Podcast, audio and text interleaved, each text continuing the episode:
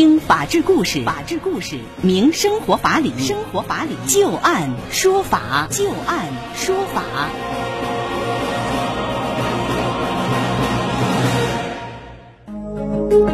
北京时间的十八点零三分，您现在正在关注收听的是石家庄广播电视台农村广播，在每天的傍晚六点到六点半为您带来的就案说法，我是知今。我们会在每天的节目当中就一些真实发生的案例来邀请我们的法律顾问，帮助大家分析其中所蕴含的法理和人情。在今天节目当中，我们将会连线的法律顾问是河北济民律师事务所的刘小龙律师。今天节目当中，我们第一个要和您说一说。彩礼有关的一场纠纷啊，没有办理结婚登记，但共同生活并且生育有一子。一名男子曾先生以双方没有办理结婚登记为由，请求同居女友付女士返还彩礼，能否得到法院的支持呢？最近，重庆市第四中级人民法院就审理了这样一起婚约财产纠纷上诉案件。这个案子当中，这个彩礼究竟能不能返还？返还多少？我们接下来详细了解一下这个案例的经过啊。二零一七年年初的时候，曾先生和付女士通过他人介绍相识，并且确立了恋爱关系，在此之后开始了同居生活。二零一七年五月三号，曾先生与付女士举办了订婚仪式，在订婚仪式上，曾先生的母亲。给了付女士的母亲六万元的现金。曾先生和付女士同居生活期间，生育有一子。二零一八年初，两个人因为性格不合分了居。双方分居之后，曾先生将付女士告上了法庭，要求对方返还彩礼六万元。曾先生称啊，由于付女士一直拖延，导致结婚证迟迟没有办理，应该全部返还彩礼。付女士则辩称，订婚的时候自己已经怀孕，六万元的彩礼是曾先生的母亲担心付女士终止妊娠而给予的。一审法院审理之后认为，双方实际共同居住生活，并且生育有一子后，因为双方结婚事宜没有谈妥，导致没有能够办理结婚登记。而且呢，曾先生也没有举证来证明导致不能办理结婚登记的过错是在于对方，也就是女方付女士驳回了曾先生的诉讼请求。曾先生不服啊，于是又上诉到了重庆四中院。他的上诉理由就是说，同居生活并生育子女不是不返还彩礼的法定理由，应该全部返还。重庆四中院审理之后认为，这六万元是订婚仪式上曾先生的母亲给予的，可以推定其给予这六万元的目的是希望曾先生和付女士缔结婚姻。订婚仪式之后，付女士和曾先生一起同居生活，并且育有一子。双方虽不是合法夫妻，但付女士对曾先生履行了同居和生育义务，也无证据证明是付女士不愿意和曾先生办理结婚登记的。全额返还这笔款项，对于付女士一方是有失公允的。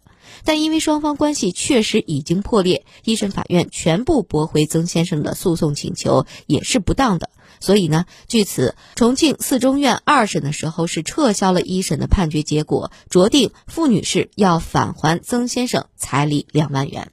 那接下来我们就来听一听刘小龙律师对于这个案子的分析和点评。您觉得在这个案子当中，六万块钱的彩礼应不应该返还，或者说是部分返还，应该返还多少？您怎么看待一审和二审的判决结果？您更倾向于哪一个审判结果呢？是这样的啊，这个咱们先说，就是涉及到这种彩礼的返还的诉讼啊。嗯，一般情况下，根据咱们国家的这个公序良俗啊。在民间呢，就是在结婚之前呢，男方给女方彩礼，作为一个婚前的一个表示，这是一个我们通常的这么一个习惯。那么这个是受到法律保护和尊重的。对。那么就是因为有这样一个习俗啊，那么有的时候会出现这种情况，呃，给了彩礼，但是双方最后没有结婚。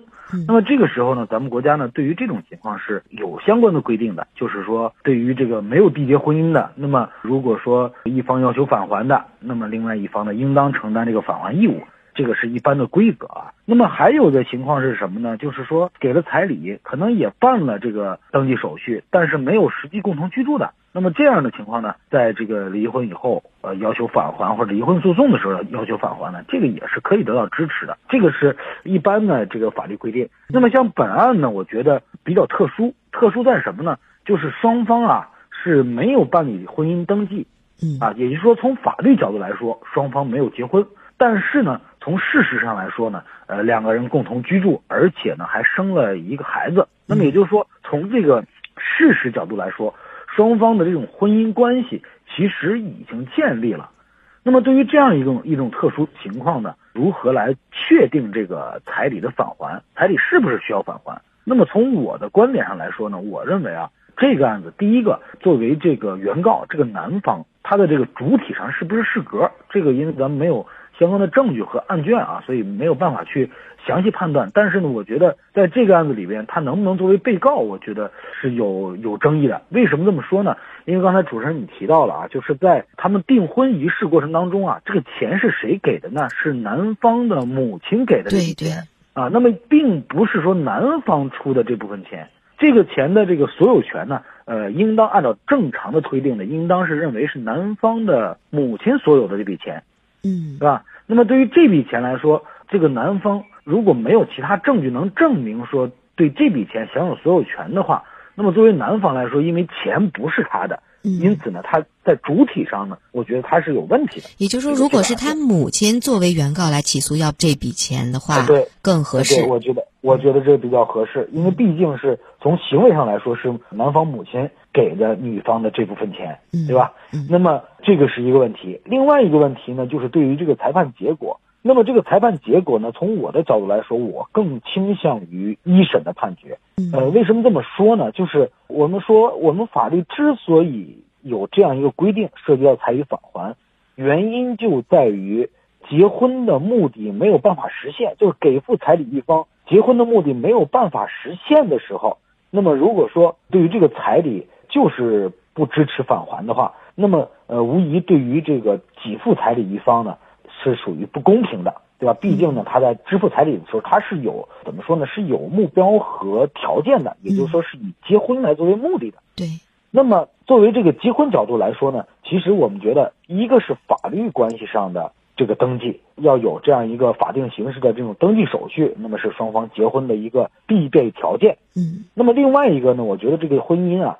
除了这个法律手续以外呢，还包括有什么呢？就是双方的共同生活，嗯，包括生育子女。那么也就是说，我觉得在这个案件里边，不能泛泛的把这个婚姻呀等等这些呢，把它固化，就是把它就确定成是一个法定手续，对吧？你不办手续，你就返还彩礼；办了手续，你就可以不返还，对对吧？所以说呢，我觉得还是应当从男女双方的这个客观实际上去考虑。嗯，这个婚也结了，对吧？孩子都已经出生了。那么在这个时候，又没有证据证明说双方没有办理登记是因为女方的原因。那么在这种情况下，要求女方返还彩礼，我觉得依据和理由不足。嗯，那么无论是从法律角度来说，还是从情理角度来说，我觉得这个都不是最好的这么一个诉求。那么另外呢，就是是不是适当返还啊？那么在这个。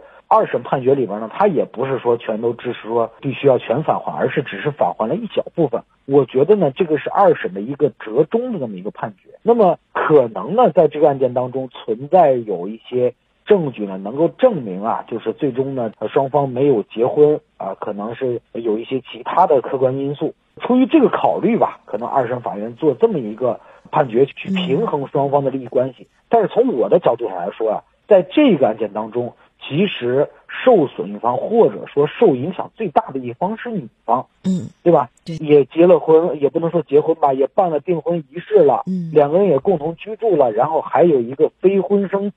那么在双方解除了这种同居关系以后，那么其实我觉得付出最大的一方肯定是女方，对。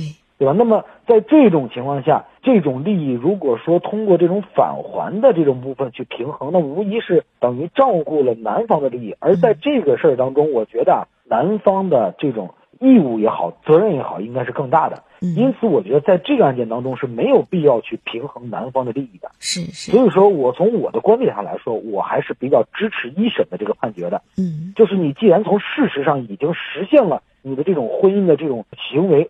包括婚姻的结果，那么又没有证据去证明说是因为女方的原因没有办理登记，那么作为男方来说，你就要去承认你支付的这个彩礼你已经呃支付完毕了，双方已经就这个事儿已经了结了，不应当再要求返还了。所以我觉得我比较支持一审的判决。嗯，其实有的时候说婚姻究竟是什么呢？看过一个讨论啊，有的人说婚姻它并不仅仅是一张纸，在婚姻上面它附随了很多的权利和义务。刘律师，在现在咱们有没有说事实婚姻这一种说法？两个人如果他们共同居住，甚至是生有子女，但是他们就是没有领证，比如说一方要是身亡以后，和他共同同居住的这个女友是否能够继承他的这个遗产呢？或者说他这个非婚生的孩子又能享有什么样的这个权利呢？这方面在法律上如何来规定的呢？是这样的啊，首先咱们说一下事实婚姻。那么事实婚姻呢，咱们国家法律是承认的，但是呢，承认是有条件的，嗯，就是在婚姻法颁布实施以前已经。结婚的啊，我们通常说的这种结婚呢，就是办了仪式，然后共同居住等等，就是已经有这种夫妻的事实的这样的呃人，那么在咱们国家法律呢是认可他的这个事实婚姻关系的。咱们国家的婚姻法呢是从九四年以后实施的，那么也就是说九四年以前有这样的这种行为的，还可以作为事实婚姻来认定。但是从婚姻法实施以后，就是九四年以后。再有这样的行为，那么这个是法律上一概不予认可的。从这个年龄上来说，就是如果说在九四年以前，那么算到现在应该是有大概将近快有将近三十年了，二十六年，对吧？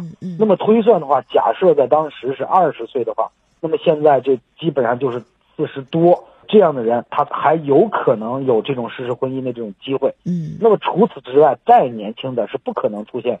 事实婚姻的这样的情况的，那么一旦出现类类似这种情况，那么这就是属于同居关系，那么就按同居关系处理。那么至于说双方的这个子女，我们说这个子女的他的这种继承权利，包括这个受抚养的这个权利，是不因婚姻关系存在而存在的，而是因为亲缘关系存在。所以说，无论双方是不是有这种合法的婚姻关系，那么只要是属于亲生的子女，有直系血亲的这种子女，那么就要。履行抚养义务，同时呢，相应的这个子女也可以作为第一顺序的法定继承人来继承被继承人财产。嗯，明白了。